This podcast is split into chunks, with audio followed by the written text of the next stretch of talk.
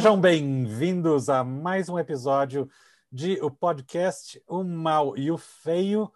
Para quem está assistindo ao vivo no canal Cinemarden e para quem está ouvindo o podcast nos melhores players de podcast. Finalmente, é, estamos atendendo as indicações do público para assuntos, e hoje eu acho que no final desse programa vamos aceitar novas indicações, vai depender muito da nossa conversa, que pode ser que seja inspiradora para quem está assistindo. E hoje, então, o assunto é o David Lynch. Nós vamos falar muito sobre esse cineasta que é provavelmente um dos mais amados cineastas esquisito, esquisitões de todos os tempos. Para variar, nós temos aqui é, o cover de David Bowie, que tem um, o cabelinho do David Bowie, para quem está vendo aqui, logo atrás da cabeça você tem um topete do David. Isso, agora você está exatamente no topete do, do Bowie atrás de você. Luiz Gustavo Vilela, seja sempre bem-vindo. Como sempre, uma honra e um privilégio, meus amigos. O nosso host aqui para o Cinemarden, o Seu Marden, em pessoa. Diga oi, Seu Marden. Oi, seu Paulo. Oi, seu Luiz. Oi, dona Jana. E olha, eu não sei se a nossa convidada mais que especial é, sabe dizer qual que é a diferença entre uma pequena tora de madeira e uma torta de cereja e um bom café. Mas Sim. aparentemente ela tem experiência ampla em todos esses assuntos quando se trata de David Lynch. Janaína, seja muito bem-vinda. Obrigada, é, agradeço o convite e vamos conversar aí sobre esse, esse gênio aí que é o David Lynch. Olha, eu é, é, assim, eu, quando eu, eu gosto muito de uma expressão que o Luiz Gustavo é, falou quando a gente fez o primeiro programa há mais de um ano, e, e que já sabendo da nossa sinergia, eu odeio ter que usar essa palavra, nos programas de rádio da Light News, é, o Luiz Gustavo falou como é que a gente vai fazer? Vamos fazer um roteiro ou vai no Mambembe mesmo? E nós então estamos continuamente celebrando esse estilo Mambembe de falar sem roteiro. Mas eu óbvio que vou fazer umas provocações aqui e eu já fiz esse tipo de provocação em outros episódios, que é quando foi que você foi acometido por uma obra do David Lynch pela primeira vez? E como, como foi a sua primeira vez com David Lynch? Quem responde? Começa, começa você, que é o Funes, o então, memorioso, tá. enquanto, enquanto a gente tenta lembrar. Porque você Olha, vai lembrar o cinema, vai lembrar a hora. O primeiro, o primeiro filme lembro. do Lynch que eu vi, vi no cinema, lembro até onde e tudo, foi O Homem-Elefante. E foi um filme que me impactou muito. De, de todos os filmes do Lynch, ainda é um dos meus favoritos. É um filme que eu gosto muito, tenho muito carinho por esse filme. E na época ele recebeu várias indicações, se não me engano, recebeu oito indicações, mas não ganhou nenhuma. Para mim é um dos grandes injustiçados do Oscar. E coincidentemente também foi o, o primeiro filme que eu vi com Anthony Hopkins. Eu não conhecia Anthony Hopkins antes de O Homem Elefante. Depois, claro, eu vi alguns filmes que ele chegou a fazer um pouco antes, mas de uma certa maneira, O Homem-Elefante foi o filme que colocou o, o Hopkins no mapa. E o próprio Lynch também, porque o Lynch antes só tinha o Eraserhead, no, que é um filme bem experimental, que eu vim ver muitos anos depois. Era um filme difícil de você conseguir. E o, mais, o que eu achei mais curioso quando eu comecei a ver O Homem-Elefante, tem que se lembrar que era 1980, não existia internet, informação não era assim tão fácil como hoje. Quando eu vejo o crédito do filme e Mel Brooks é o produtor de O Homem-Elefante, esse uau! o diretor de Jovem Frankenstein, de Banzé do Oeste, de daqueles filmes todos de humor que eu adorava, né? Produtor de O Homem Elefante, né? Eu, Foram... eu vou falar aqui uma coisa que eu até eu catei e, e curiosamente estava dentro um, um, uma coisa, um comentário engraçado. Eu catei a, a biografia do David Lynch é o Lynch on Lynch, do Chris Rodley, publicado pela Faber Faber, essa edição já é bem antiga. E, curiosamente, estava dentro dela uma coisa que eu devia ter separado há muito tempo. Foi quando eu é, peguei esse livro como referência a última vez. E que, olha só que coisa mais adequada para falar do David Lynch. É, é um certificado de participação uh, no projeto, no ciclo de reuniões científico-culturais, integração entre a visão psicanalítica e outros enfoques. Olha que perfeito fala David Lynch em visão psicanalítica. Mas uma coisa que eu me recordo da biografia do Lynch, agora que você falou do, do Mel Brooks, é que o David Lynch ele tinha feito bastante sucesso com o primeiro longa-metragem dele, que foi o Eraserhead, em sessões da meia-noite.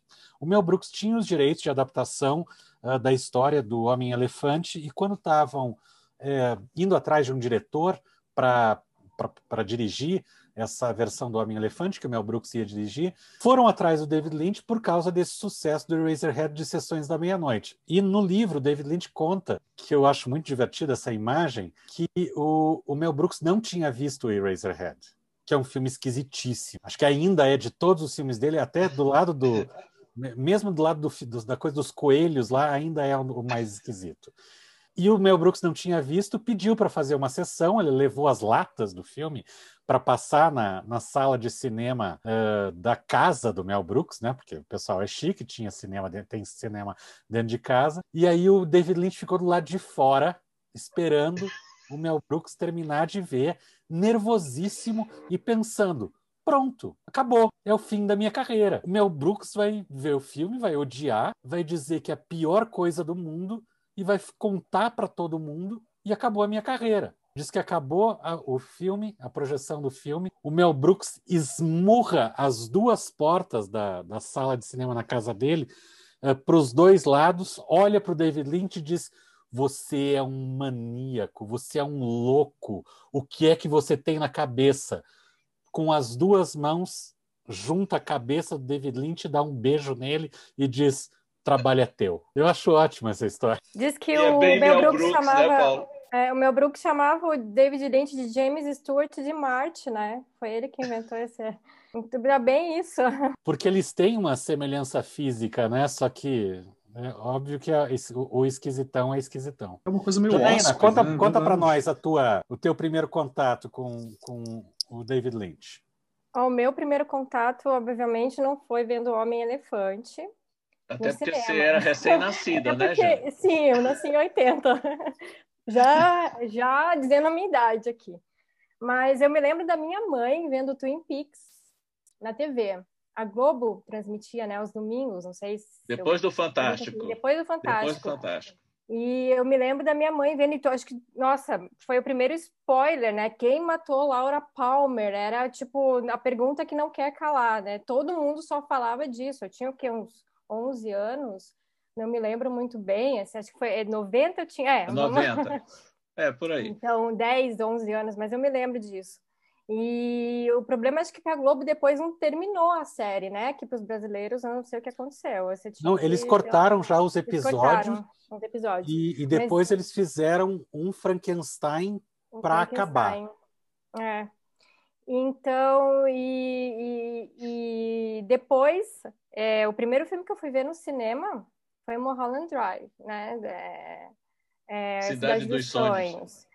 E eu me lembro que, eu não, não me lembro se foi no Hits, foi no cinema é, ou no Luz, é, 2002, né? Eu já tinha 20, 21, 22, mas eu me lembro que eu fiquei totalmente assim, o que, que é isso, né?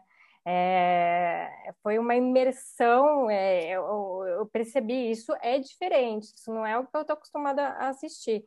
Não é um cinema comercial, é um, é um, é um cinema que, que pega, pesca você, né, pela, pela emoção. É, é, é, é o David Lynch é, é, incrível porque aquela, aquela cena lá do, do, da menina, da moça cantando Llorando, Llorando né?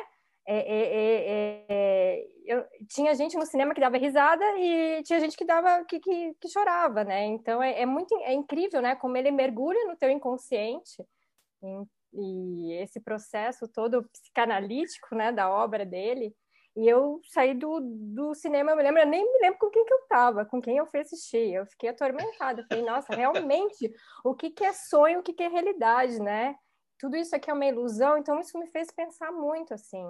E a partir disso eu fui buscando os, os, os demais filmes, né? Daí eu fui ver Blue Velvet, é, fantástico, e fui, fui indo atrás da, da obra dele.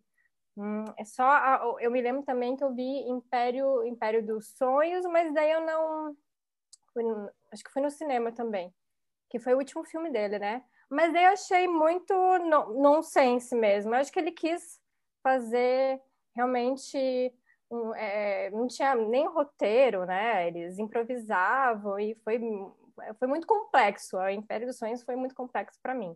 Mas a minha introdução ali foi via Twin Peaks ali com a minha mãe, depois é, Cidade dos Sonhos que, que abriu as portas pro, pro pro David Lynch mesmo. Com exceção, com exceção do Eraserhead, todos os filmes do Lynch eu consegui vê-los no cinema quando quando estrearam. E até Duna eu gostei.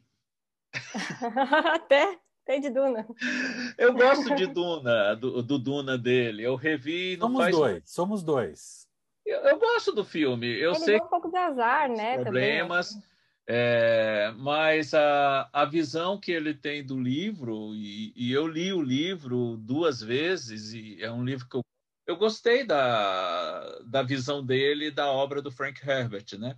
Claro, ele teve muitos problemas com o Dino de Laurentiis, o, o orçamento foi, foi podado bastante, você vê que a, a, o arco final do filme é meio atropelado, porque não tinha muito dinheiro mais, mas é um filme é um filme que eu gosto, né? Até os efeitos que envelheceram muito mal, né?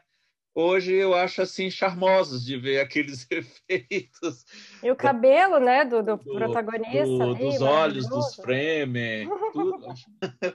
acho, acho divertido, eu gosto do filme.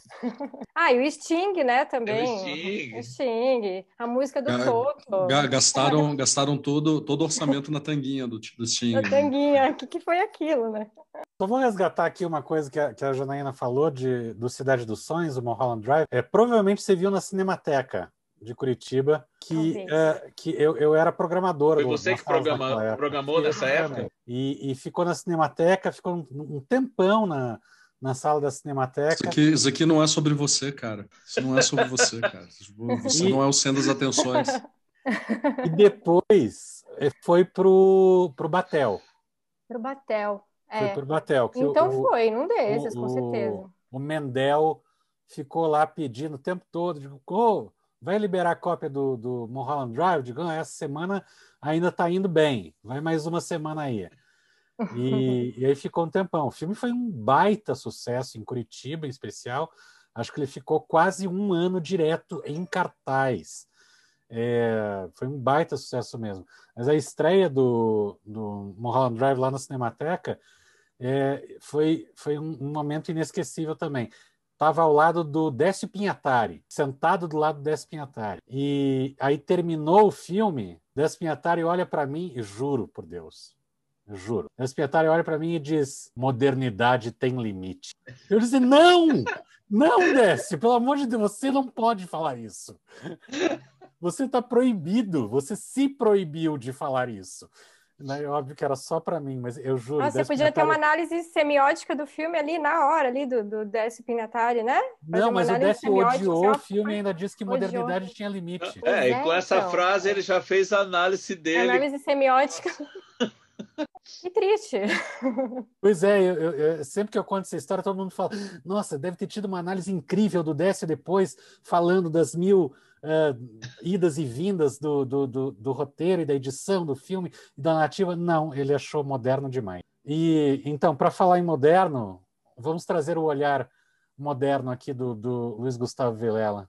É sobre você, sou, Luiz Gustavo. Sou, sou, conta a tua experiência Como O- foi a o o- primeira noite com o David univer- o universo, evidentemente, gira ao meu redor. É, não, a minha experiência não é muito diferente da, da Janaína, na verdade. É, com, acho que com um salto de alguns anos ali, porque a minha primeira memória era já do Firewalks with Me, né? O, o- o- Os Últimos Dias de Laura Palmer, que a Globo exibiu. Eu lembro que ela fez bastante propaganda, assim, resgatando o sucesso que tinha sido Twin Peaks né, uns anos antes e tal. É, eu não fazia ideia do que estava acontecendo, eu era bem criança também. Vi algumas cenas, assim. Lembro do David Bowie, que eu já conhecia por causa do Labirinto a Magia do Tempo. Né? Então, é, é, menos como músico, né? porque, de novo, eu era bem criança. Mas, mas é, é, eu tenho esses flashes, assim. E depois, já na faculdade, né, é, eu aluguei o, o Cidade dos Sonhos, né? Porque em 2002 eu acho que eu ainda morava no interior e, e- e cinema do interior, interior de Minas não, não ia passar não ia passar David Lynch, né?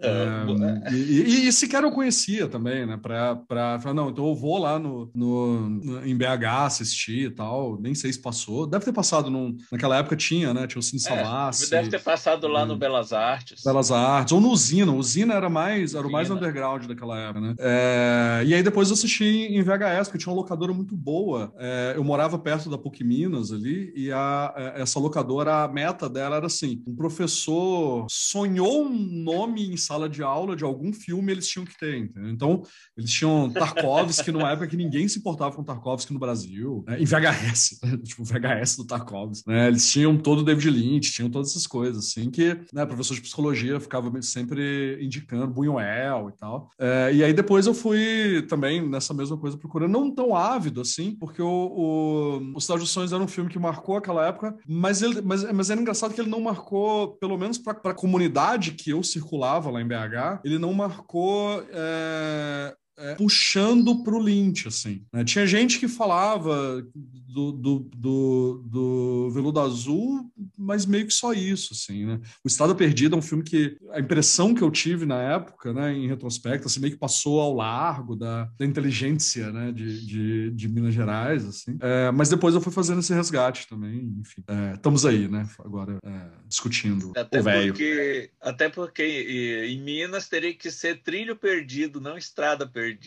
Essa foi Ah, a... esse, esse, esse seu, só esse seu sotaque, eu, eu achei ofensivo, tá? Eu achei ofensivo.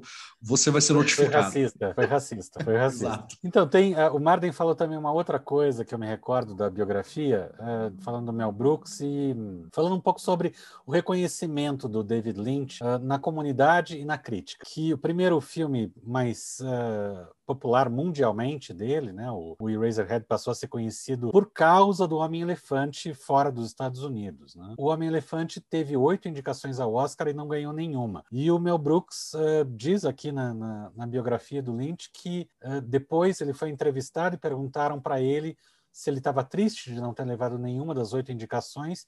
E ele disse não. Naquele ano, quem tinha ganhado o melhor filme foi O Gente como a Gente, do Robert Head. E aí, é, que não é um filme horrível, mas está longe de É, ser um filme para ganhar. Tinha Ator Indomável tipo naquele ano também. ator indomável, pois é. É, é- é, se fosse para ser difícil, que fosse difícil com o Toro Indomável e não com Ah, gente não. como a gente, né? Ah, gente. E o Mel Brooks disse: não, eu não tô triste que o filme não ganhou nenhum dos Oscars, porque eu sei que daqui a 20 anos ninguém vai lembrar de gente como a gente. eh, Gente como a gente vai ser lembrado apenas em trivias do Oscar.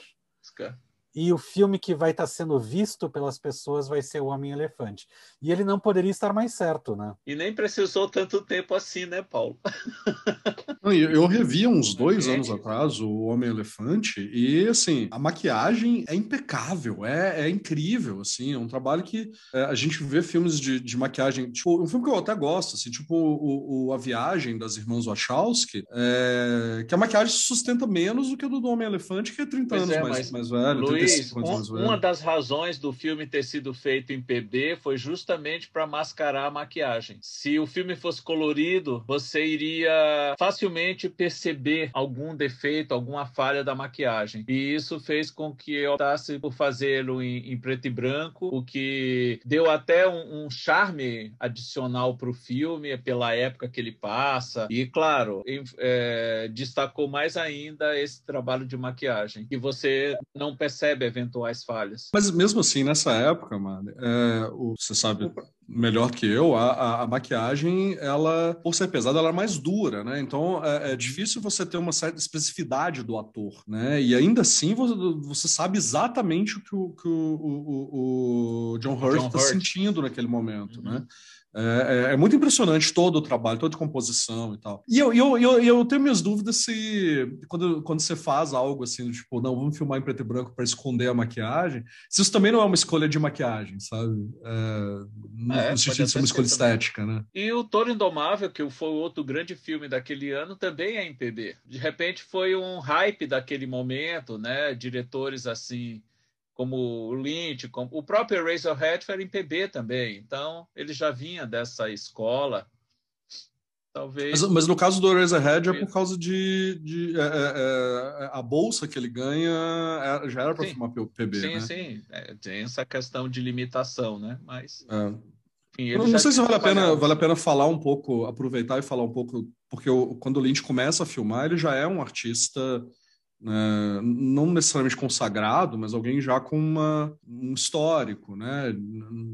Acho que a Jana está balançando a cabeça ali, acho que Sim, né? vale ele, a pena. Ele, da... ele, é artista plástico, né? Ele começou a carreira como artista plástico, então ele foi para o cinema porque ele queria ver as, as telas dele, as, as, os quadros em movimento, né? Então ele pegou ali a, a, a base surrealista e foi para o cinema. Acho que foi, foi dessa forma, né? Que, então ele já tinha uma carreira mesmo. E, ele, e agora, e hoje, depois que ele se aposentou, ele, ele deve estar tá continuando pintando, né? Pintando e bordando. É, é, o, é o que aquele documentário dá a entender, né? Aquele... É, o que, é o que o documentário dá a entender, exatamente. Como é que é o nome do documentário? Lynch on Lynch? É, a, a Life in Pictures? Lin... É, Art of Life, alguma coisa assim. Art of Life. Art of Life, né? E é muito bom o documentário. Eu percebi sim, que sim. lá naquele documentário a gente teve, tem alguma coisa em comum, assim, a visita a um morgue, ao Instituto Médico Legal, Instituto Médico Legal. Ele contando o, é,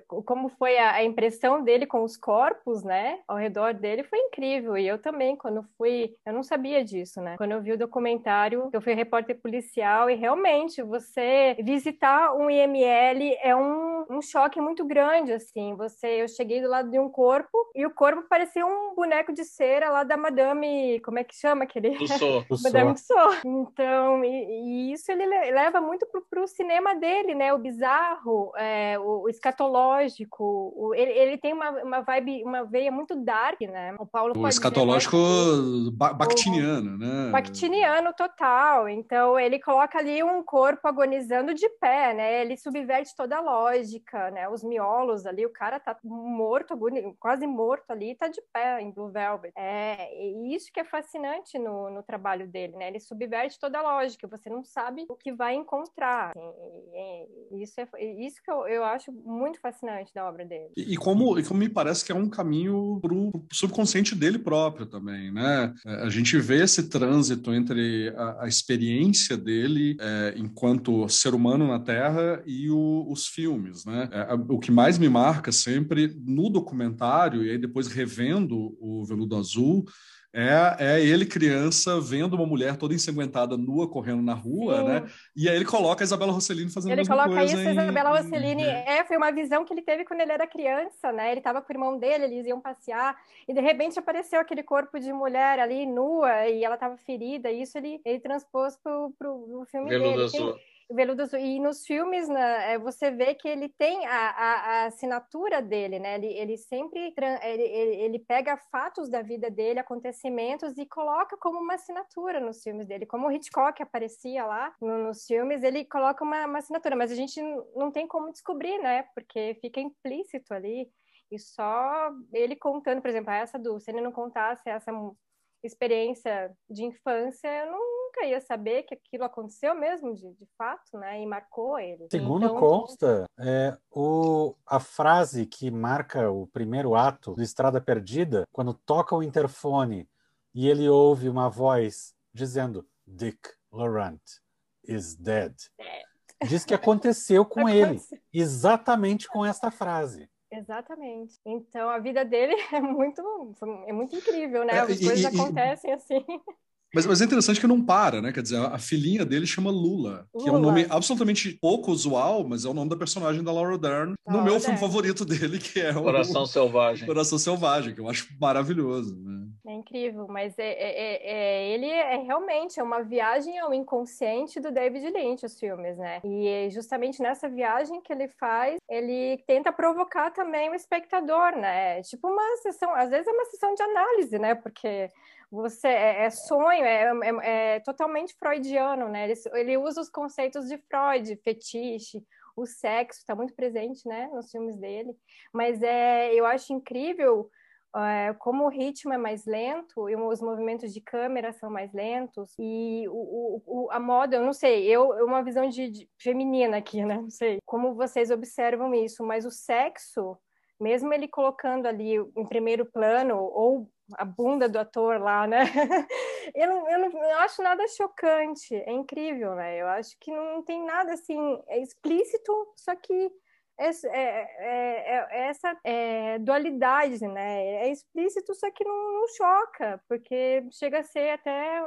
São cenas poéticas, né? Ali. Acho que a cena, as cenas de sexo mais chocante que eu me lembro do Lynch é uma cena que não é explícita, né? Que é justamente do Coração Selvagem, quando o William Defoe meio uhum. que seduz, mas é uma sedução muito violenta, né? A, a, Laura Dern, né? Laura seduz A, como é que é o nome do, o nome do personagem? É maravilhoso. Bob né? Peru. Bob Peru. Que nome maravilhoso, Bob Peru, né? Tipo, e, e é, um, e é, é uma de uma violência absurda, absurda. Não, e absurda, ele com absurda, a, os dentes dele, aquele. Ah, é nojento. é, e os closes, né? Os close-ups, assim, ele abusava, então ele queria realmente chocar, né? Mas... A cena na escadaria da luta lá do, do Sailor com aquele cara que a a mãe da, da Lula manda lá para esfaqueá-lo, né? E, e, ele lá, a lá Elvis Presley, ah, o Bob Peru. como, como, como, se precisasse de alguma coisa para deixar o William Defoe com mais cara de psicopata, né? É ótimo isso. Não, não, assim, não tá suficiente ainda. Vamos colocar uns dentinhos esquisitos aqui. E eu acho que é por isso que eu tenho agonia da, da Dakota Fanning, porque a Dakota Fanning tem os dentinhos assim também, é, especialmente ah, quando ela era criança. Era, mas era. Agora, agora menos, agora que ela tá adulta. Mas quando ela era criança, eu tinha muita agonia e eu acho que é por causa do Bob Peru. Os dentinhos como? Separados? Separados? Não, pequenininhos, assim, tipo, pequenininhos? Tipo, os dentes eram pequenininhos. Ai, pega, pega, pega a Guerra dos Mundos ali pra você ver. É, é Ai, nunca é reparei bem, nos dentes dela. É, dava uma agonia, assim, então... É, que... Nossa, Freud explica isso, hein? É. Mas, mas, assim, o que eu acho interessante disso que você tá falando, Jana, que eu acho que é, que é, que é legal, porque é, tem essas, esse, essa, esses caminhos, tem esse, esses, essa, essa trilha de, de pão, né, de, de migalha de pão, assim, do inconsciente do Lynch, né, a mulher, é, ou, ou, mesmo as, as referências estilísticas, né, ao Buñuel, ao surrealismo, é, o, o filme noir é uma influência muito grande para ele, né, que ele vai repetir de novo e de novo e de novo a, a, a chave do noir, mas isso não explica os filmes, né? Isso, isso, não, a, a, isso não, não dá uma chave de acesso para a gente aos, aos filmes. Né? É, a chave de acesso vem por outro lado e, e, não necessariamente a gente sabe por onde que é. Né? É porque ele quer provocar a emoção do espectador. Eu acho que o sentido do, da obra dele é essa, provocar uma emoção. É você mesmo acessar teu, os teus medos, os teus desejos, né, através da obra. Eu acho que esse é, não é fazer sentido ah, a narrativa, né? Como a gente está acostumada, linearidade, mas é provocar uma emoção. É como eu, eu, fui, como aconteceu comigo quando eu vi o Mulholland Drive, né? Aquilo que, que me fez, nossa, realmente, é, qual que é o sentido disso? Não tem uma história, não, né? Acontece isso, isso aqui, aquilo. Tipo, a narrativa como a gente está acostumado a ver. Então ele até começa os filmes, tem filmes que começam a, a, a, o tempo e o espaço nos filmes dele perdem totalmente a lógica, né? Você não pode ver o filme, a ideia não é ver o filme dele, não, eu vou entender o começo, meio e fim. Não, não é essa ideia, acho que dele. Não sei se eu estou enganada. Mas é. Não, mas, mas acho que é isso. Acho que me, mesmo, é mesmo filmes. Uma emoção ali, né? É, eu, eu, mesmo, é porque assim, mesmo filmes que você tem uma, uma. Acho que não dá nem pra chamar de chave de interpretação, né? Que, por exemplo. A história o, real, o, talvez. A história real é mais diretão, mas mesmo mais assim direto, é um filme né? bastante, bastante surreal em sua realidade, né? Sim. É, eu fico pensando, mesmo o, o, o, Coração Selvagem, que tem aquela coisa assim, não, na verdade toda a história é uma referência ao Mágico de Oz, né? Que até aparece a, a, a a Mas bruxa... ainda assim isso não explica, né? Não é, não, não é por aí que você vai entender o filme, nada do gênero. E ele faz né? várias referências ao Mágico de Oz, a Dorothy, que é o nome da personagem lá do Velvet. Daí tem essas, todas essas referências da a bruxa má do, do Oeste, né? Da, uhum. que é a mãe da, da personagem. Então, eu, é, tem muitas referências que você realmente. Por quê, né? O que ele quer dizer com isso, né? Então. Hum, não faz muito sentido, né? É, eu acho que é esse é meio que o ponto, né? Eu, eu adoro é. isso. É, e, ele é um, e, e, e, o, e o Nicolas Cage está claramente fazendo uma, um cosplay de Elvis ali, né? Só que não é declarado, né? Não é declarado é, em momento mas, algum, né? Mas tem até o gesto lá com...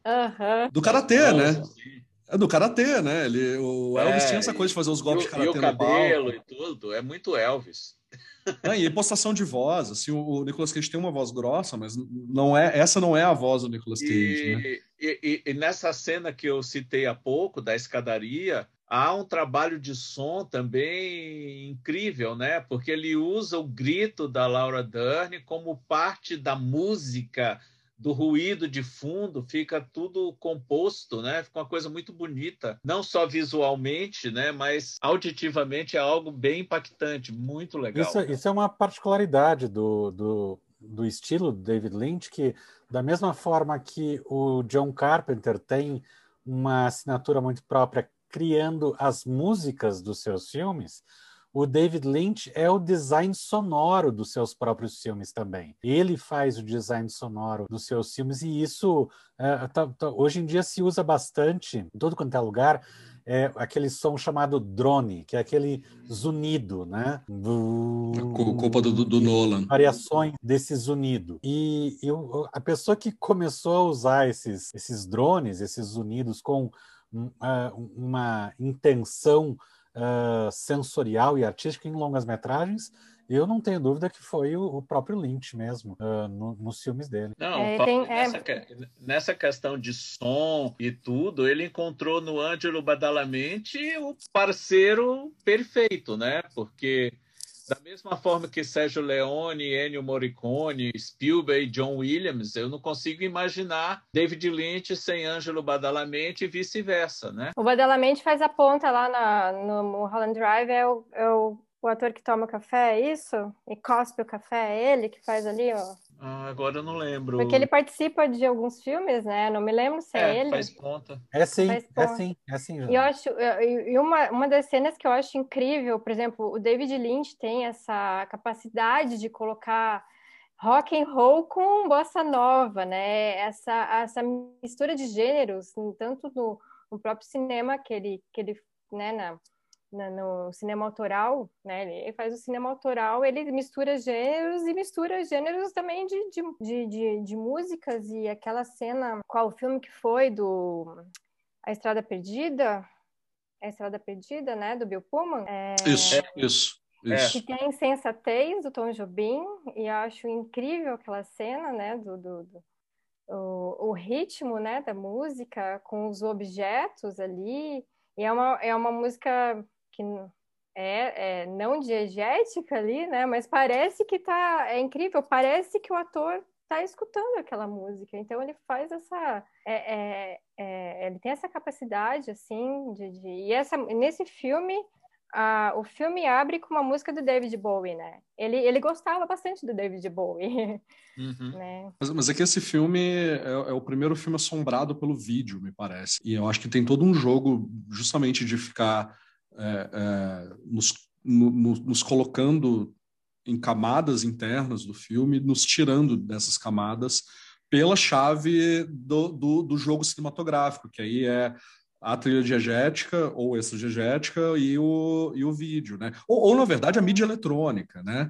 Quando aparece aquele Mystery Man, né? Que filma, que, que é um, é um homem caolho, né? É, e, e, ele é caolho pelo olho, olho cego do vídeo, né? É, é e, e, enfim, tem, tem esse jogo tanto do, do, do, do interfone e também do ah, eu tô agora na sua casa, liga lá, né? Então, então tem toda uma mediação eletrônica, né, que vai que, que, que esse filme vai interrogar, assim, né, do, do, dos, dos, sonhos eletrônicos, né, que eu acho fascinante também. É, é, um, é um, é um filme é, é um, é um, filme que, que é, esse é difícil de ser esgotado mesmo, assim, porque ele tem muita, muitas coisas ali rolando. Eu tenho uma predileção pela Estrada Perdida, porque eu acho que é, todos os filmes do David Lynch, né, o, Blue, todos não, mas o Blue Velvet, o, o Coração Selvagem e o Twin Peaks, sem dúvida, tem um quê de horror, mas eu acho que o Estrada Perdida é, é o filme mais de horror que, que, ele, é, que ele produziu. E, e ele é, é a primeira vez que ele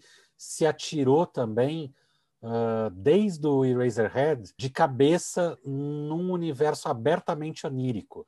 Até então, se for pegar o Blue Velvet, né, ele estava fazendo uma ponte entre um ambiente concreto e real com suas bizarrices, mas que pertencem a, a, a, a como é que eu vou dizer, a idiosincrasias da cultura americana, inclusive, né, uh, que ele celebra de um jeito bem torto, né, no, logo na abertura do Blue Velvet, e, e daí no depois no no Wild at Heart, ele tem alguns momentos de delírio uh, dos personagens, ou seja, começa a entrar num universo de sonho. Agora, o Estrada Perdida, assim como depois o, o Cidade dos Sonhos, é um filme full inconsciente, né? não, não, não existe nada ali que seja é, de um ambiente concreto, nada. A gente é, quer é, dos, que tenha, dos, mas é, não tem. Nos filmes anteriores, ele tinha um sonho, é, no, por exemplo, em Duna, tem o sonho, o sonho premonitório, né? Ele, ele coloca os sonhos, assim, onde tem mais o Twin Peaks.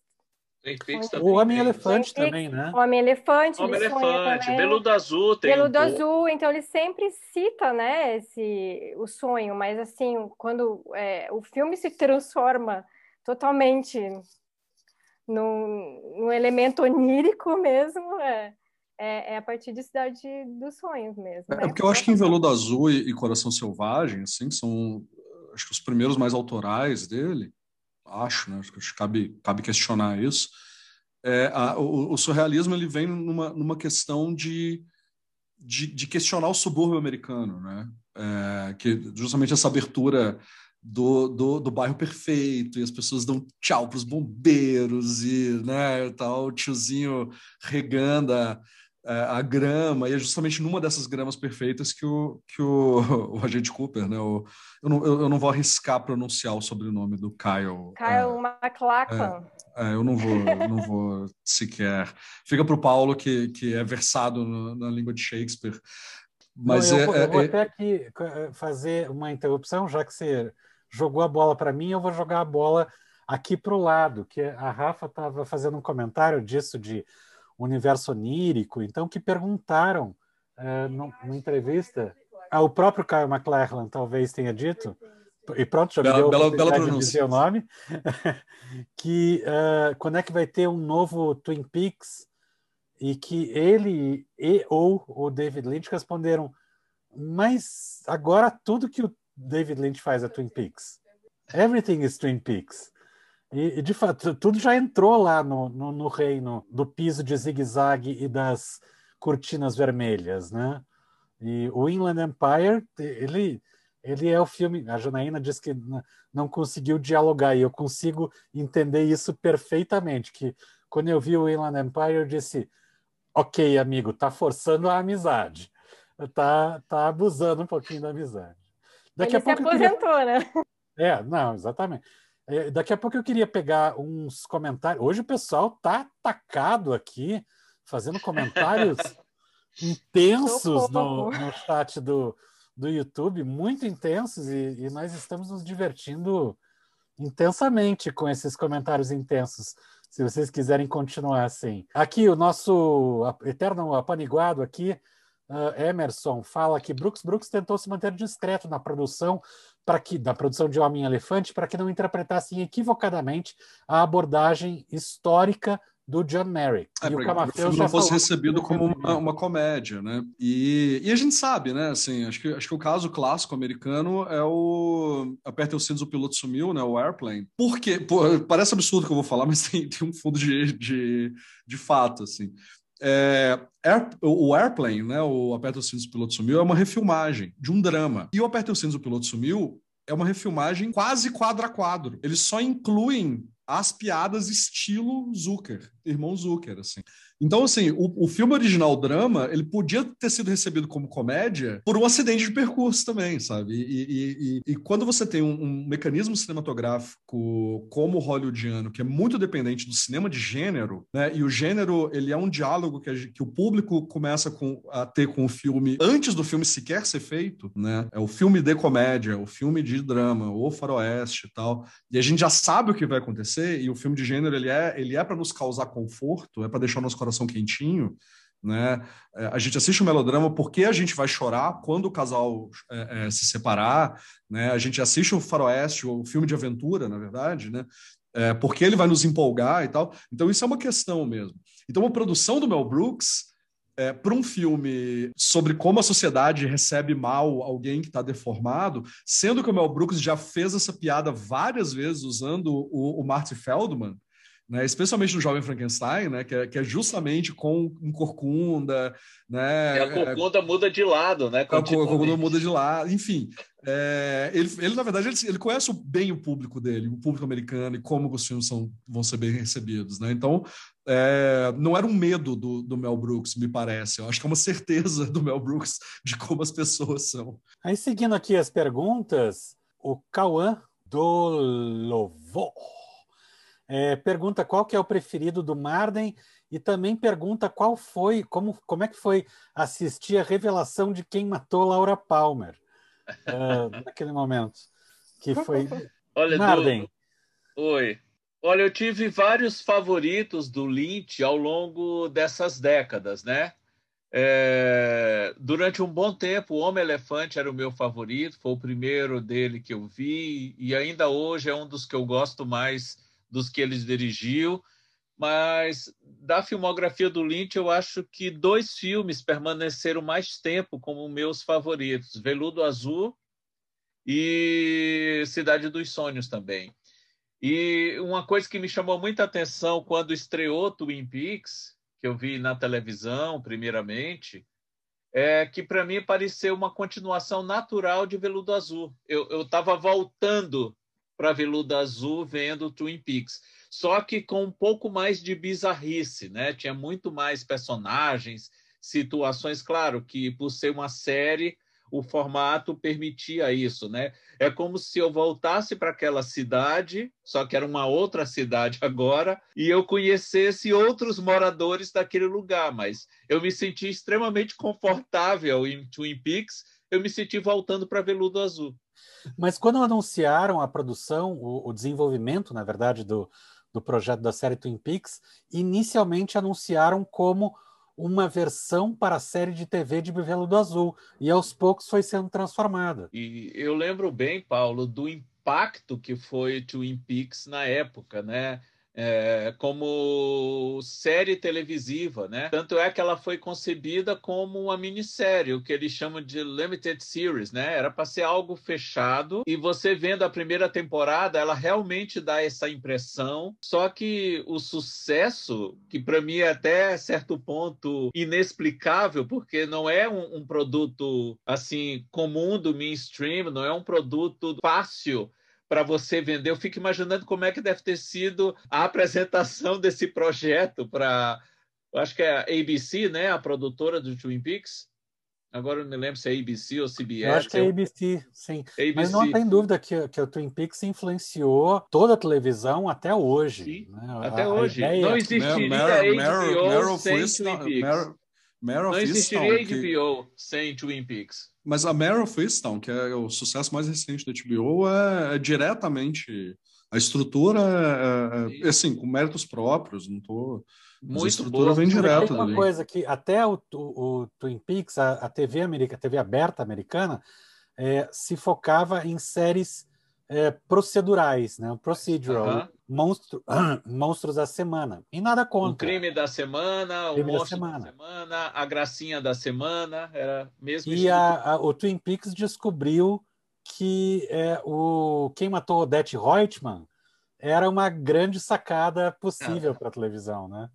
Aham. E na época, mas a ao Folha de a São Paulo, a, a- é, a Folha de São Paulo foi lá e, e contou, né, quem matou a Laura Palmer. Não sei. Eles deram spoiler, diz que foi o primeiro spoiler do, é, assim, do, do, do Brasil, assim, de, de spoiler, né? E eles, cu- é, cuidado, você vai ler aqui conteúdo. é, se você está acompanhando a série, não leia essa reportagem. Foi o Álvaro Pereira Júnior que escreveu essa matéria. do- É, tinha que ser ele, né? é, então daí eu tudo a ver, né? Então faz sentido. É fantástico. Mas, mas eu acho que o, o Twin Peaks ele tem uma ele tem uma genialidade nessa brincadeira dos gêneros americanos e eu acho que esse primeiro cinema do Lynch ele é muito apegado ao, ao cinema de gênero ainda, né? No sentido de que é, é, o Coração Selvagem é um, é um anti-filme de fantasia, o, o Veludo Azul é um anti-noir, né? Enfim. O, o Twin Peaks, ele me parece que ele, ele se propõe a ser uma espécie de anti-TV, né? Ao mesmo, jeito, ao mesmo tempo que ele é um, um procedural, ele, ele, ele é um procedural com uma casca de, de, de soap opera, né? Da novela americana. Não, e, ele, e ele faz referência direta. Tem uma novela dentro do Twin Peaks que é Exatamente. abordada continuamente. Então, ele está dizendo para você: eu sei que essa é uma abordagem folhetinesca. Eu sei, eu- e eu reconheço e estou usando o ridículo e o camp da, da linguagem folhetinesca como forma de linguagem para contar essa história. Até, até a trilha, ou a lentidão que é aquele, aquela, aquela abertura, né? Quer dizer, Aham. é, para a época não era usual, né? Porque Não. eh, agora, 30 anos depois, é muito fácil a gente olhar assim, não, mas é porque nessa época era tudo mais lento. Não, não era. Né? Não era mesmo, assim, né? E, e tem, tem tudo isso, eu acho. Não, e vai no contraponto, o grande rival de Twin Peaks naquela época era Dallas. Era outra série assim muito popular da TV americana, era Dallas. Não, E, tá- e- e já e já estava passando a General Hospital, né? Que é a grande novela, Ah, mas novela, essa, né? essa eu acho que só perde para Doctor Who em termos de, de longevidade. É, mas em, em prime time era essas de seriadas de, de continuidade, era Dallas, Dinastia, e aí entrou o Twin. Twin Peaks Peaks. para bagunçar com tudo. É, que o Twin Peaks ele, ele é justamente isso, mostra um pouco do, do Ah, ridículo, né? E A- na a- mesma época de Twin Peaks entrou uma outra série no prime time americano, no horário nobre americano, e que continua no ar até hoje, Os Simpsons. É que também parte do, de um modelo clássico de TV americana, né? Da família, I Love Lucy, né? Flintstones, né? É uma subversão dos Flintstones. Sim. Sim, total. Sim. Tem uma Mas outra é engraçado, é, é- desculpa, é curioso esses paralelos, aquele como o Marden fez, mas existem conexões entre os filmes, né? Como qual o filme que foi que tem a mãe, o Eraserhead, é o primeiro filme que tem a mãe que dá em cima do namorado da filha, e isso acontece é, No Coração Selvagem. no Coração Selvagem. Então, se você for ver, é, analisar os filmes, tem essa, ele coloca essas conexões, né, entre, to- entre os entre os filmes que ele faz. Aí você tem que ir pescando, né? Porque às vezes não é tão simples assim, realmente. Isso isso tá apareceu a, a, a Laura Palmer é a bruxa do bem é, depois vai aparecer acho que ela no final né no Estrada não Estrada Perdida não Coração Selvagem que ela aparece Ela aparece como uma bruxa no, no Coração uma bruxa Selvagem. no Coração Selvagem. Daí o filme seguinte é ela que é atriz do, do- Então tem essas conexões. Ela que é a Laura, a, a Laura Palmer. E a Laura, Laura, né? O nome, Laura Dern. Daí ele, ele faz essas conexões, assim, né? Com os nomes, os personagens, com as atrizes que ele, que ele, que ele E escolhe. no, cora- e no Ah, mas o pessoal gosta Selvagem- muito de trabalhar com ele também, né? Assim, Sim, a Laura, a Laura Dern fala Selvagem, que a melhor experiência da vida Um dela grupo, é um sempre elenco. trabalhar com Lynch, né? Exato. E, Jana, você falou do Coração Selvagem, da mãe que se interessa pelo namorado da filha, né? É mãe e filha trabalhando juntas em Coração Selvagem. Mãe e filha. A Olha Diane. Ladd com a, com a Laura Dern. Laura Dern. Então. Aqui perguntam um filme que é pouco lembrado e que eu, eu acho muito legal. Já vou dar minha resposta aqui. Eu gosto demais da é, do Straight Story. Uma história, história real. História real. Eu gosto demais gosto da história muito real. desse Todo filme. mundo acha que é um, um desvio, mas eu acho que não. O História Real é um, é um exercício que o David Lynch se autoimpôs de contar uma história Uma história direta. direta, straight story, e, e de uma maneira, da maneira mais é, ah, mais realista possível, mais diegética possível. Inclusive quando é, é, teve uma, uma reação de público que foi muito interessante quando eu vi a primeira vez, foi num- numa mostra de São Paulo e tem um momento que a câmera está distante da, da cena e o trator está bem lá no fundo no quadro e o áudio também está distante. O áudio está com a, como se você tivesse aonde a câmera está. E o público começou a gritar e dizer: levanta o volume, levanta o volume. E não era para levantar o volume, era, era a intenção mesmo de ter esse, esse diegético extremo em, em tudo que, que acontece no filme. Se a câmera está longe, você ouve o som de longe também. Eu, eu gosto demais desse, e eu acho que o resultado é muito bacana também.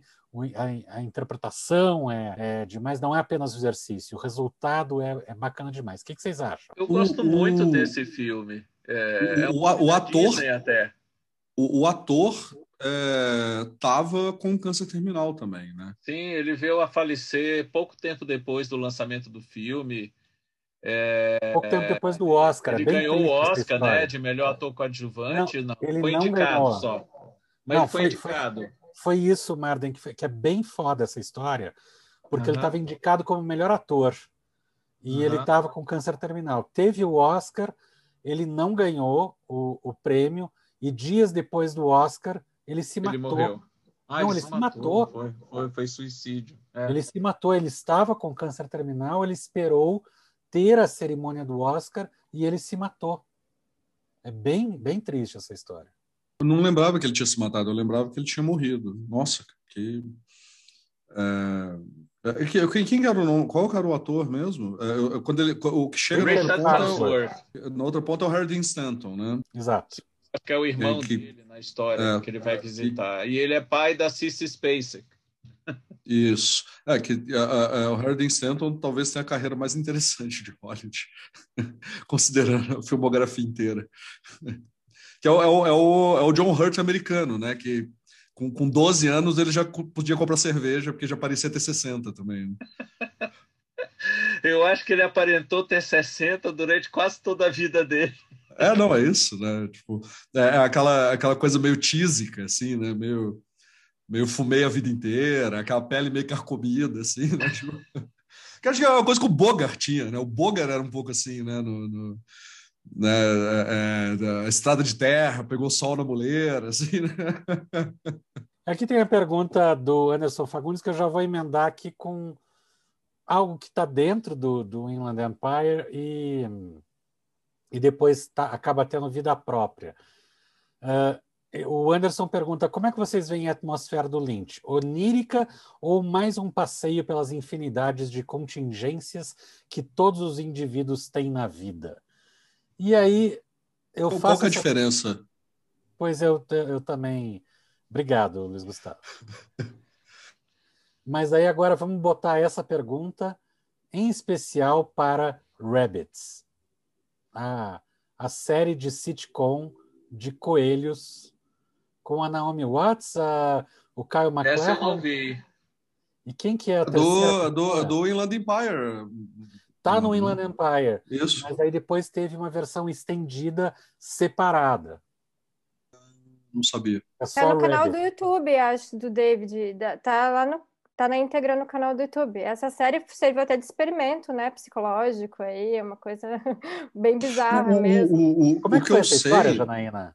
é, Como Essa é que foi essa história, história do experimento? Não, não sei dizer como é que foi, mas eu sei que usaram ah, por, por conta do Tilenol, acho, foram fazer um experimento com remédio e colocaram a cena lá para as pessoas verem o que, que- o que, que elas sentiam, né? É uma coisa muito bizarra, assim, porque diz que o, é, não dá para entender, né? Porque essa série é, é muito doida, né? Eu acho que chegou ao ápice, assim, da esquisitice ali. O que eu, o que eu lembrava da época é que o Lynch... É, o, o, o Inland Empire, né, o Império dos Sonhos, é o primeiro é, é, é o primeiro filme dele gravado em digital, né? E que ele gravou, tipo, sei lá, 200 horas de material e editou no Inland Empire, assim, que ele saía gravando, por isso é uma coisa que não tem meio roteiro e tal. E aí agora eu fico pensando se isso não é sobra, sabe? Que ele só reeditou depois, não sei também. Vocês sabem disso? Na verdade, disso? foi um experimento separado que ele que ele injetou no Inland Empire. Tanto que a conexão entre os coelhos e o Inland Empire é meio. Como muita coisa no filme, é muito forçado. Ele quis dar uma de Wong Kar Wai ali, Uh, e quando ele está sendo David Lynch, ele é incrível, mas quando ele quer forçar o Wong Kar Wai e trabalhar as, as, os improvisos para contar a história, aí fica um pouquinho truncado. Uh, mas a, a experiência separada de fazer uma sitcom que não é uma sitcom, tem esse, esse zunido o tempo todo, esse drone o tempo todo, que dá uma angústia muito grande. E os três personagens são atores vestidos de coelho e são atores famosos, né? Como eu disse, o Kyle MacLachlan, a, a Naomi Watts, e eu estou tentando lembrar quem que é a terceira pessoa ali. É, Marden é, já está procurando. Não, eu não vi, eu não vi Rabbits, então. Não, mas quem é a terceira atriz? Você lembra não? Não é a atriz da Cidade dos Sonhos?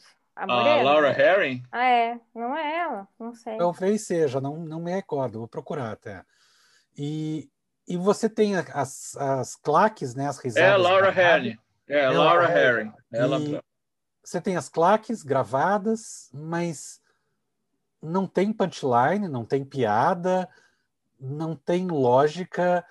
É, é, esquisi... é uma das coisas mais esquisitas que você pode ver feito por um, um diretor já com um renome enorme.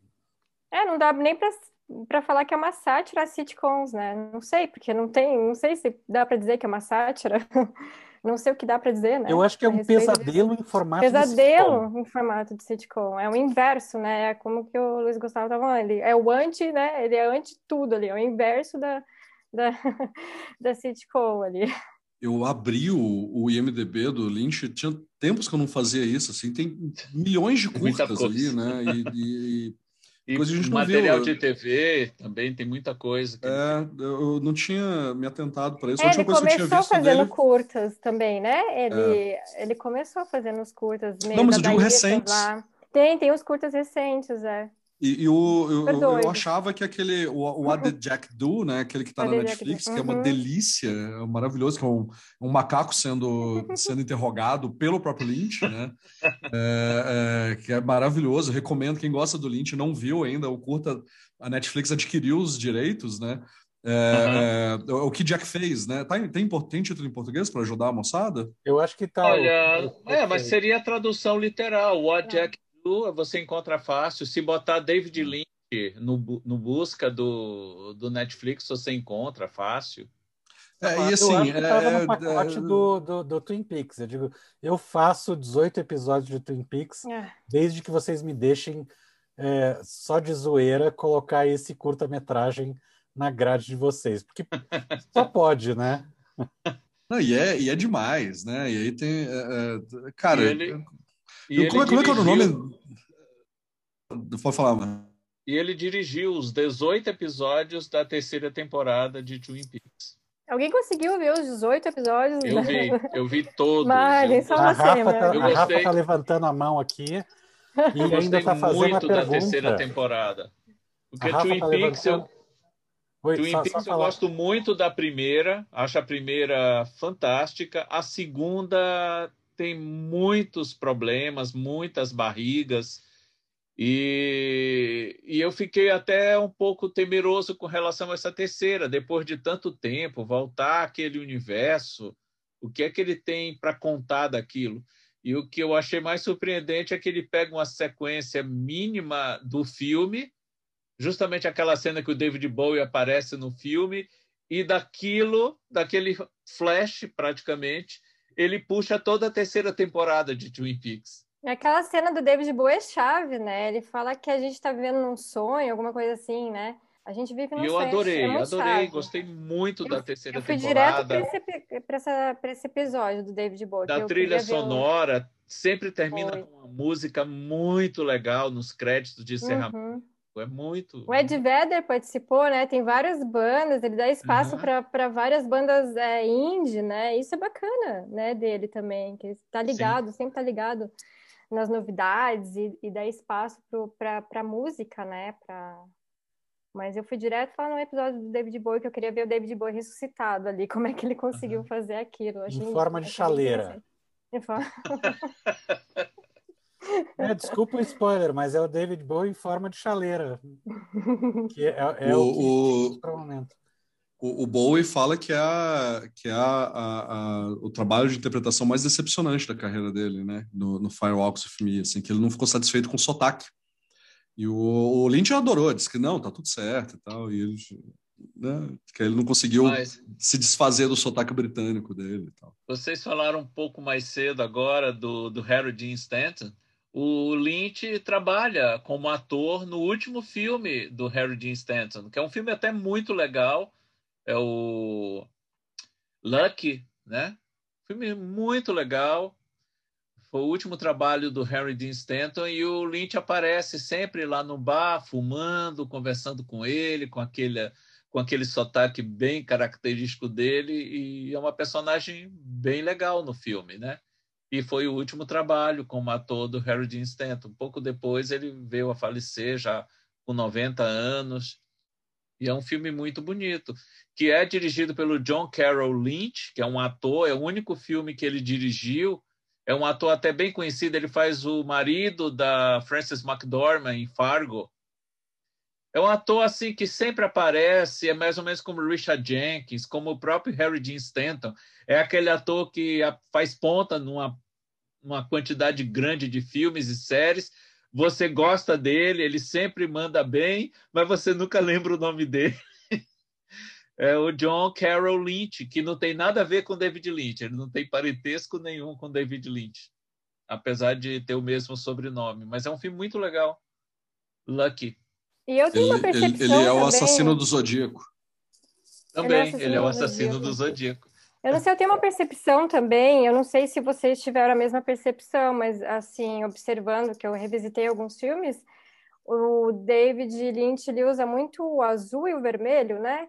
E isso me remeteu muito a Matrix, eu não sei porquê, né? Mas Não, acho que é mais fácil conexão. Matrix ter Tem- pego Não, isso então, do assim, Lynch. Aham. Exatamente. Mas É também são as que cores não- da bandeira americana. Será que Também, não tem alguma coisa com Mas isso? essa questão do, do sonho, da realidade, da ilusão, né? Essa questão Ah. filosófica também. Eu não sei, eu fiquei meio que pensando Não, tem, nisso, tem né? Eu acho uma- que Matrix deve muito ah, ao, ao David Lynch, principalmente por essa, ah, esse ambiente onírico, né? Um, um- um sonho forçado pela máquina, e, e o que é o ambiente real e, e tudo mais. Embora eh, eu vejo que o, o, o Matrix ele está puxando mais para o verde, porém, que é o- aquele verde da tela. da pílula azul, da pílula tal. vermelha. Ah, da pílula, sim, com da certeza. pílula, sabe? Eu pensei nisso Mas na hora a que. estética e a sonoridade do, do Matrix, você tem cer- com toda razão, Janaína, é, deve muito ao, ao David Lynch, não há dúvida.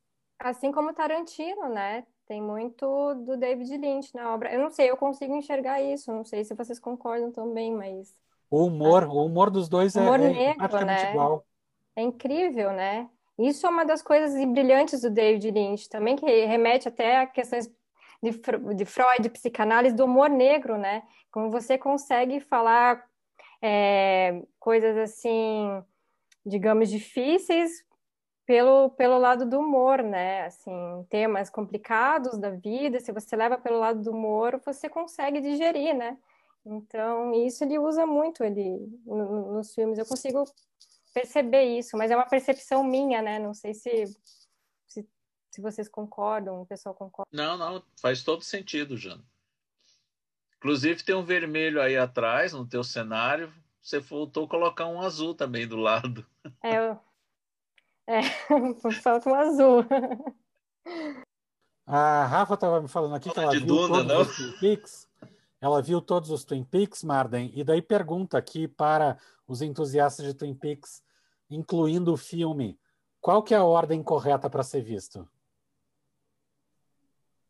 A que o seu coração mandar. Olha, o próprio Lynch disse, recomendou na época que você assistisse ao filme antes de ver a terceira temporada. É, eu revi algum, eu revi a primeira temporada quando, quando, quando eu soube que quando foi confirmada a estreia da terceira na Netflix na época, eu revi a primeira temporada que eu gosto muito, revi alguns episódios da segunda, revi o filme e aí esperei terminar a, a, a série, né? Todos os episódios estarem disponíveis e aí eu vi os 18 no final de semana. Sexta, sábado, domingo, assisti os 18. Foi uma overdose de Twin Peaks. É, ele é demitido em qual parte da segunda temporada? Vocês lembram? Ah, isso eu não sei. Você fala da segunda temporada, né? É, ele é demitido no meio, né? É, Mas então. Deve ter sido seguramente por conta disso que a série de que a segunda temporada desandou. Não... É, não, ela vira. É, é, ela perde a ironia, né? Os caras, os caras, quem fica para trás, assim, não entende a ironia do, do da série, assim, ela e, a, Mas... e, e ela é, é, e o que ela essa camada de ironia que, que a primeira temporada tem muito forte, eles colocam como tem... é, é, como face value, assim, sabe? Como, é. como se fosse, como se a série fosse aquilo, entende? Assim, tem, tipo... eu tenho uma história familiar muito engraçada envolvendo o Twin Peaks. É, Paulo e Luiz conhecem a Marília, minha esposa, sabem que ela é a rainha dos spoilers. ela tem um dom natural para dar spoiler. E os meus filhos estavam assistindo Twin Peaks, viram da maneira primeira... mais orgânica possível. Ela não percebe. O spoiler é algo que faz parte da essência da Marília. Essa dela. É. Então, eles estavam vendo justamente o último episódio. Eles iam finalmente saber quem tinha matado a Laura Palmer, tá? E aí naquele momento, assim, minutos antes da revelação, a Marília chega na sala e vê os três assistindo ao, ao episódio. Aí disse: O que é que vocês estão vendo? Aí eles dizem: Twin Peaks. Aí disse, ah, é aquela série que o pai matou a filha.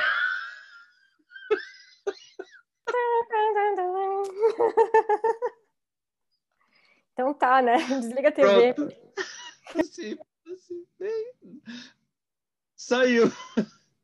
Olha. Não, não, é, não, é, por acaso que os três estão na Nova Zelândia, né? Tipo, é, é um jeito de garantir que não vai ter mais spoiler.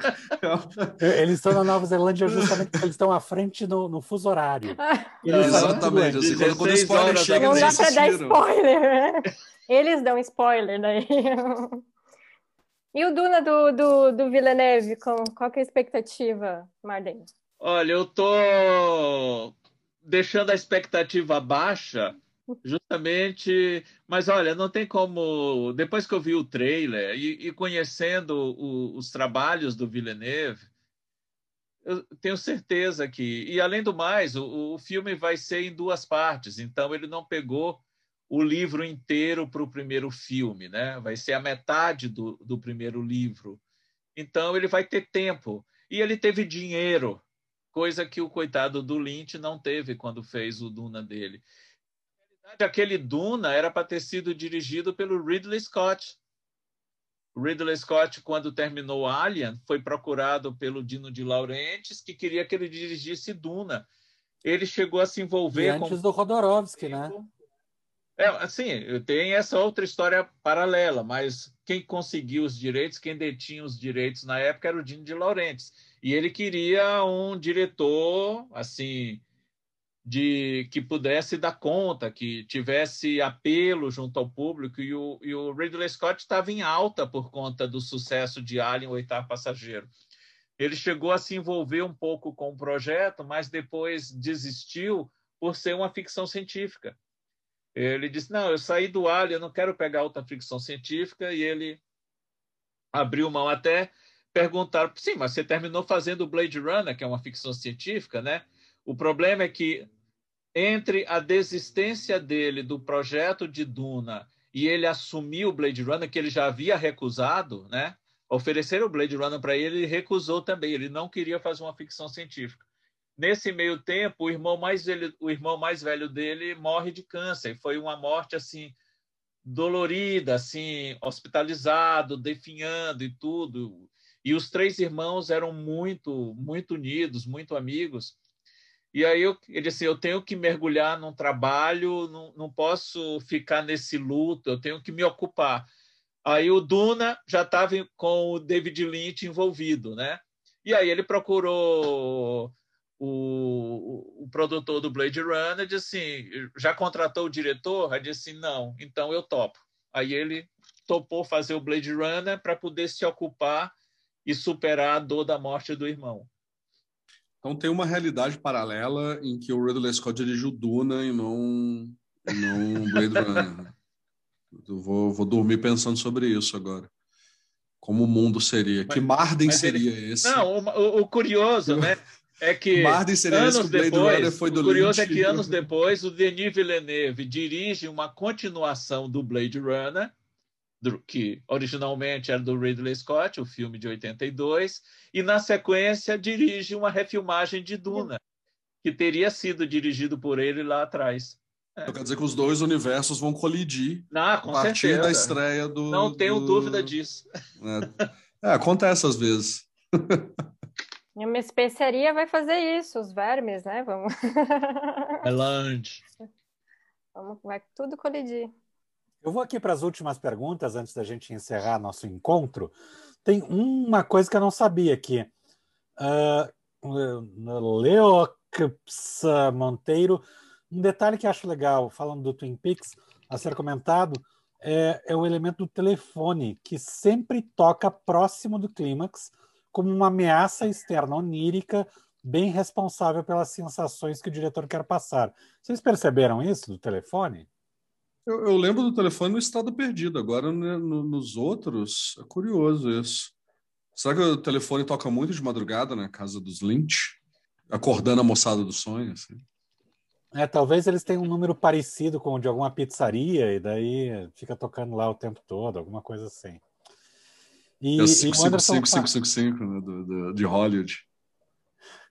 Haveria alguma chance, o Anderson pergunta aqui, haveria alguma chance de, pelo menos pelo fato do David Lynch adorar repetir atores, que eles pudessem ser os mesmos personagens, mas em outras realidades ou camadas de sonhos? O Caio, o Caio, o Caio M. McLachlan.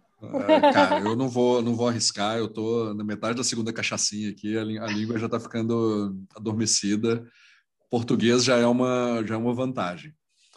Mas o, o, o, o Caio do Veludo Azul e o agente Cooper, Dale Cooper, olha, eu consigo ver isso aí, hein?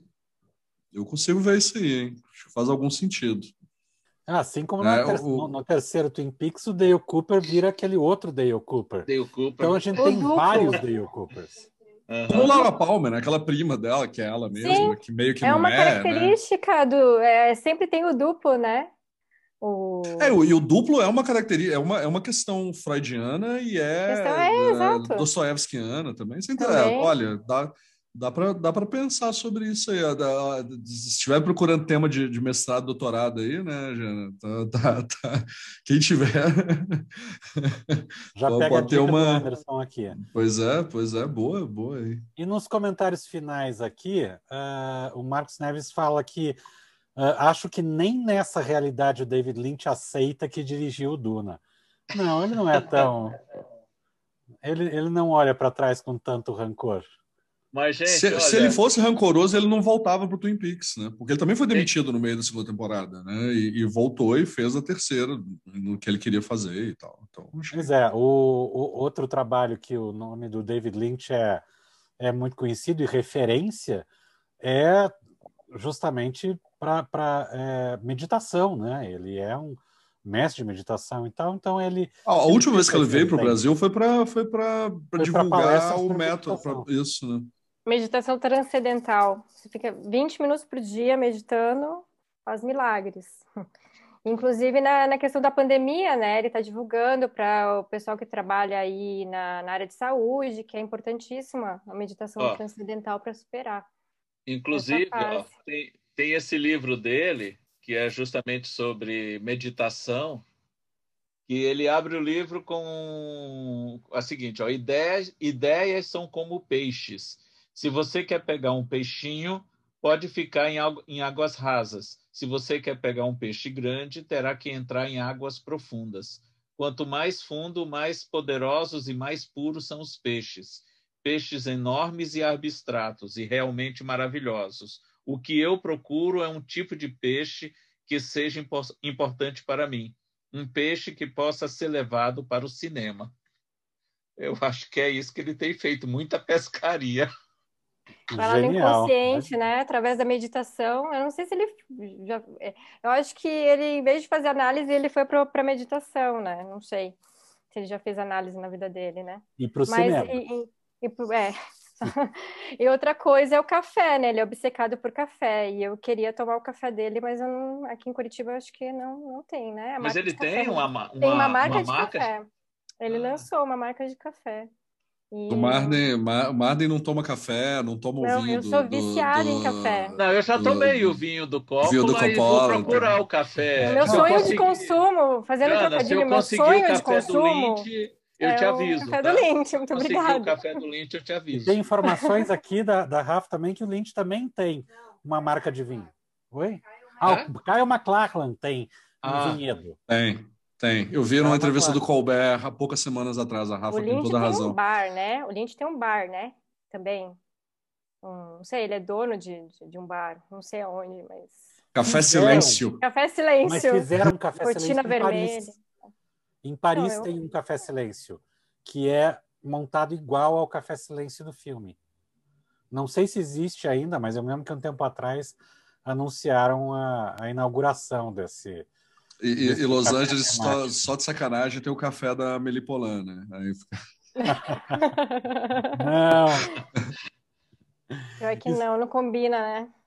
Não. Escute, estamos chegando então ao final. É, o Lucas Campos foi a pessoa que lembrou de dar a dica aqui, só que agora eu tenho dúvidas, porque a gente já fez um programa sobre um filme é, desses realizadores aqui mas não um, especial sobre a obra, que também vale a pena, que é os Irmãos Coen. Aceita, Irmãos Coen? Sempre. Estou dentro. Aceito. Então, Lucas, você foi sorteado. O próximo programa será sobre os Irmãos Coen. Sendo aí. Sendo e tá, isso... tá, tá para sair um Macbeth do, de um deles, né? O outro falou: não, não quero mexer com isso, não. Eu quero ficar de boa que é o marido da. Eu sempre confundo os dois, mas é o marido da, da Frances McDormand. É ele o que está dirigindo sozinho pela primeira vez o, o, uma adaptação do Macbeth. É, a, gente, a, gente, finge que é esse, esse o gancho. É, né? é a Frances McDormand como a Lady Macbeth e o Denzel Washington como Macbeth. Isso, exatamente. Exatamente. Exatamente. Que eu acho então, muito tá. corajooso, né? Bom, Sim, fa falaremos mais disso no próximo programa. Não queimem assunto, colega. Pelo amor de Deus. Janaína, muito obrigado por sua participação. É... Eu que agradeço. Nossa, prazer chute, imenso. Chute outros assuntos aí para a gente é, falar aqui, outros cineastas, filmes e tal, que daí a gente te chama de volta, com certeza. Isso, pode se convidar Opa. que a gente topa. Sério? Então tá bom, tô me convidando aí. Muito obrigada, gente. Foi uma honra aqui. Tava tremendo no começo aqui, porque é uma responsa, né? Vocês entendem tudo de cinema e mais um pouco, né? Então... A gente só engana. Você mandou cara. muito bem, Jana. A gente ah, só engana, cara. Capaz. Mas aí eu tô na aguinha com açúcar aqui, não, brincadeira. e, mas muito obrigada mesmo, viu? Foi uma experiência maravilhosa foi onírica. foi um a sonho. Pessoa, a pessoa vai no a pessoa vai no IML fazer notícia de crime, daí ela fica tem que tomar água com açúcar para falar com três críticos. Isso diz Ah, isso foi um passado negro aqui. Isso é porque é porque a gente está decrépito, sacou? É, a gente está assustando é... mais do que os cadáveres. A gente está em mais decomposição. Todo mundo tem um quê lintiniano, lintiniano na vida, né? Outro dia eu fui cozinhar pinhão aqui, essa eu tenho que contar eu não coloquei para boiar o pinhão, eu botei lá na panela de pressão. Quando eu abro a panela de pressão, aquelas larvas saindo do pinhão, dos pinhões, assim, ó. Falei, meu Deus, isso aqui é muito lindo, David Lynch. Eu tô... então a gente tem esses, né, esse quê de David Lynch na nossa vida. É só parar para pensar um pouco, né? Ter a referência, óbvio, né? Então, mas, mas não, imagina, entrar no ML realmente é um pesadelo. Aqui, isso aqui é um sonho, né? Participar do, do podcast. É o oposto. Já entrei no IML também para fazer pesquisa para o Morgan Story, então sei bem do que você está falando também. Marden, é... muito obrigado mais uma vez por nos receber aqui na sua casa. Luiz Gustavo, muito obrigado por seus comentários eternamente pontuais. É, ainda mais agora que nós dois somos parentes, né? Nós somos da família Ando. Sim. Os dois, doutor Ando. Doutor Ando.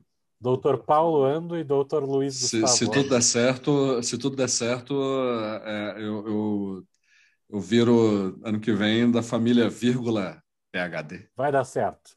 E para todos os doutores e doutoras que estão nos assistindo e nos ouvindo, mais uma vez, obrigadíssimo por sua audiência e até o próximo podcast Mal e o Feio quando estaremos falando de Irmãos Coen. Coen. Tchau, tchau. Valeu, gente. Tchau, pessoal. Obrigada.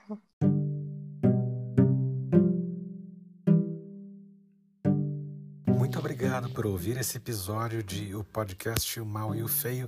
Não esqueça de seguir a gente nas redes sociais para saber sempre que tem um episódio novo aqui no seu player favorito de podcasts. Siga a gente então no Twitter e no Instagram, arroba podcast tudo junto. E também siga as redes sociais da Vigor Mortis, que é a minha companhia que produz esse e outros programas também. No YouTube, o canal Vigor Mortis e no Instagram, arroba vigormortis.art. É isso, até a próxima. Obrigado, tchau.